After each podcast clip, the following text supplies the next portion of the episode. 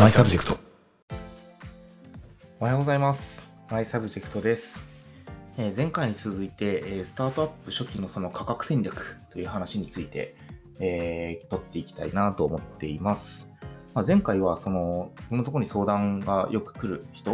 まあ、起業家の方々が陥りやすい罠ということで3つ紹介したんですけれども、まあ、それらを踏まえて、じゃあ果たしてどうやってスタートアップのその初期の価格って決めていくといいのっていうその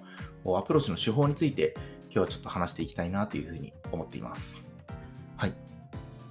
で、えっ、と、まあ、これいろんな人がね、割とこう研究している記事とかは世の中に出ているんで、なんか僕のものもあくまで結構我流で導いたものだから、こう、それこそコーラルとか、あと Y コンビネーターっていうか、ファウンド X か、とかが出している記事とかにも結構詳しく分析は書かれていたりするので、なんかいろんなものを参考にしながら、これが絶対的に正しいよっていうわけじゃないんですけど、まあ、一つの考え方として捉えてもらえたら嬉しいなっていう感じですね。はい。で、えっと、まあ、よく僕、その価格戦略の相談もまあ受けるんですけれども、大きく3つの切り口でその質問をもらった人に対して、えー、きなんて言うんでしょう、相談もらった人に僕から質問していますと。その3つの切り口っていうのは何かっていうと、1個目が、えーあなたの競合サービスだけではなくて、その代替サービスも含んだものに対して、顧客はいくらお金を払っていますかっていう質問ですね。で、2つ目が、えーあなたがその製品を売ろうとしているお客さんのユニットエコノミクスを説明してくださいっていう話をしています。で、3つ目が、えーあなたの会社の費用構造を教えてくださいっていう質問。この3つの質問を聞いていくと、えっ、と、結構精度高く、精度高いかどうかわかんないですね。えー初期の仮説として、ある程度確からしい、えーその価格のラインっていうのは見えてくるんじゃないかなというふうに考えています。一個ずつちょっと説明していきますね。まあ、1個目は競合とか代替サービスの価格って話なんですけれども、えっと、これは、えすでに世の中に競合サービスがあるのであれば単純にその価格なんですけれども、類似したサービスがないようなところ、スタートアップのいわゆる革新的なプロダクトを売っていくにせよ、そのプロダクトがない状態において、えーお客さんがどれぐらいその行為というか、その代替する活動に対してお金を使っているのかっていうところが、まあ、結構大きなヒントになるよねと。ビジネスマッチングのプラットフォーム、なんか革新的な想像もつかないスーパープラットフォームみたいなのを作る作るんだったら、えーそれがない世界で、じゃあみんなビジネスのそのマッチングって、B2B のマッチングってどうやって行われてるんだろうみたいなイメージ。これは例えばだけど Google のリスティング広告のじゃあ CPA ってそのインダストリーごとにどれぐらいのお金はかかってるんだろうみたいなことも、えー一つの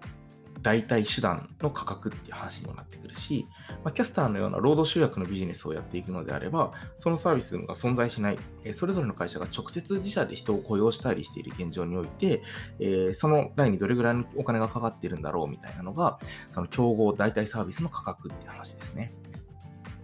で、二つ目がお客さんのユニットエコノミクスです。これは、ま、ちょっと別の言い方をすると、自分たちが製品を売りたいと思っているお客さんのお財布事情、懐事情みたいなイメージかな？すごい、まあ、簡単な例に例えると、あの、毎月お小遣い1000円の子供に対して、えー5000円の任天堂スイッチのソフトをなんか売りつけるってすごい難しいじゃないですか。お小遣い 5, 5ヶ月分かよみたいな、無理だよみたいな話があったりして、これと同じようなことがまあ B2B でもあるんですよね。でそれを知る上で鍵になるのが、えー B2B の場合は特にユニットエコノミクスだと思っていて、えー自分たちがの製品ではなくて自分たちの製品を使うお客さん、この人たちが、えーどれぐらいの LTV の商品を売っていて、その LTV を獲得するための CAC をどれぐらいかけているのか、みたいなことを、まあ、半分推測とかでもいいんですけれども、リサーチとかして調べることができると、自分たちのプロダクトにどれぐらいこう投下することができるのかが、あまあ、見えてくるヒントになるよなというふうに考えています。そうで、3つ目が自分たちの費用構造ですね。そう費用構造はもうシンプルで、えー原価だけじゃなくて販管費とかも全部含んだときに、えー損益分岐点がどこで、創業停止点がどこでっていう話なんですけれども、ここをしっかり、えー見ておくことができると、自分たちがどれだけ利益を乗せて、どれだけのボリュームを売ることができると、まあ、数字として合ってくるのかっていうのが見えてくる。ここは一番ね、あの、なんて言うんでしょう。調べりゃわかるというか、自分の会社の数字なんで、まとめりゃわかるって話なんで、まあ、こういう3つの観点、競合価格、ユニットエコノミクス、費用、自自分たちの費用構造。この3つを、えーうまく取りまとめていくことができると、確からしいそのプライシングっていうのが一定見えてくるんじゃないのかなっていうふうに考えています。で、その上で今日ちょっと話したいなと思っていたのは、手売りの重要性という話。まあ、ちょっとタイトルにも書いてあるんですけれども、えー、この、要は、机上の空論でですね、えー、机の上で鉛筆舐め回して作ったこの価格が絶対に正しいかっていうと、もうそんなこと全然ないわけですよ。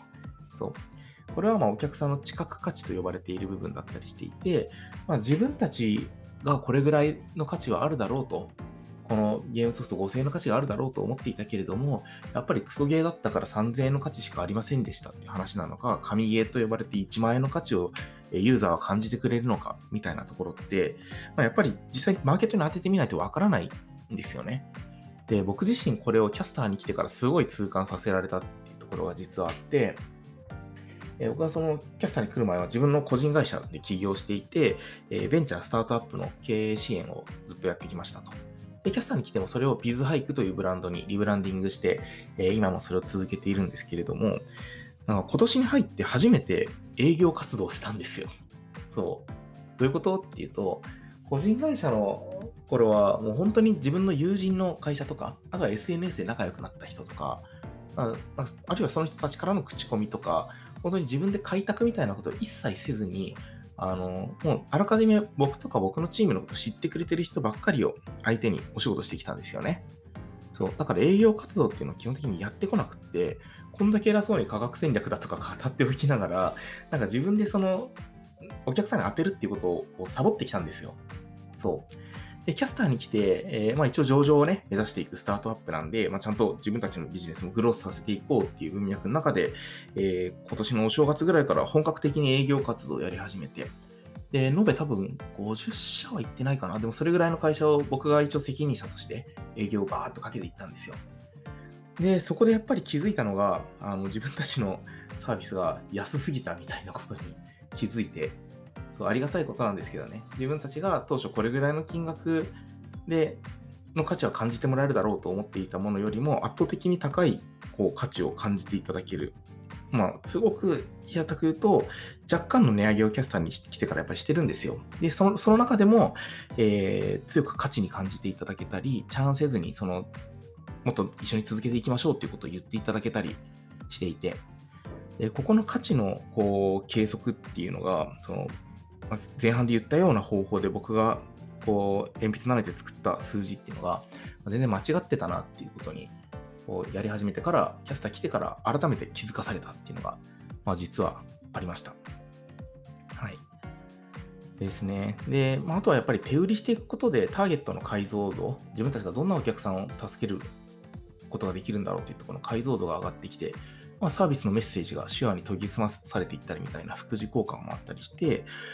まあその3つのアプローチでプライシングを仮決定した後、やっぱり代表が自分でひたすら売り歩くっていうことが、なんか改めて大事だなと僕自身が気づいたんだよっていう、まあ今回は反省ですね。はい。なので、えー、まあ、これからまさに新規サービス立ち上げようとか、あのー、プロダクト何か作っていこうみたいな人たちにおいても、まあ、先ほどの3つの切り口みたいなのをある程度意識しながら、やっぱり自分の手で売っていくっていうことにこだわると、まあ、いい戦略が描けていくんじゃないのかなというふうに考えています。はい。今日の収録は一旦こんなところですかね。参考になると嬉しいです。えっと、ご意見ご感想は、ハッシュタグ、マイサブジェクトで、えー、募集していますので、お寄せください。Twitter のハッシュタグですね。はい。最後までご視聴ありがとうございました。今週もあと少し頑張っていきましょう。バイバーイ。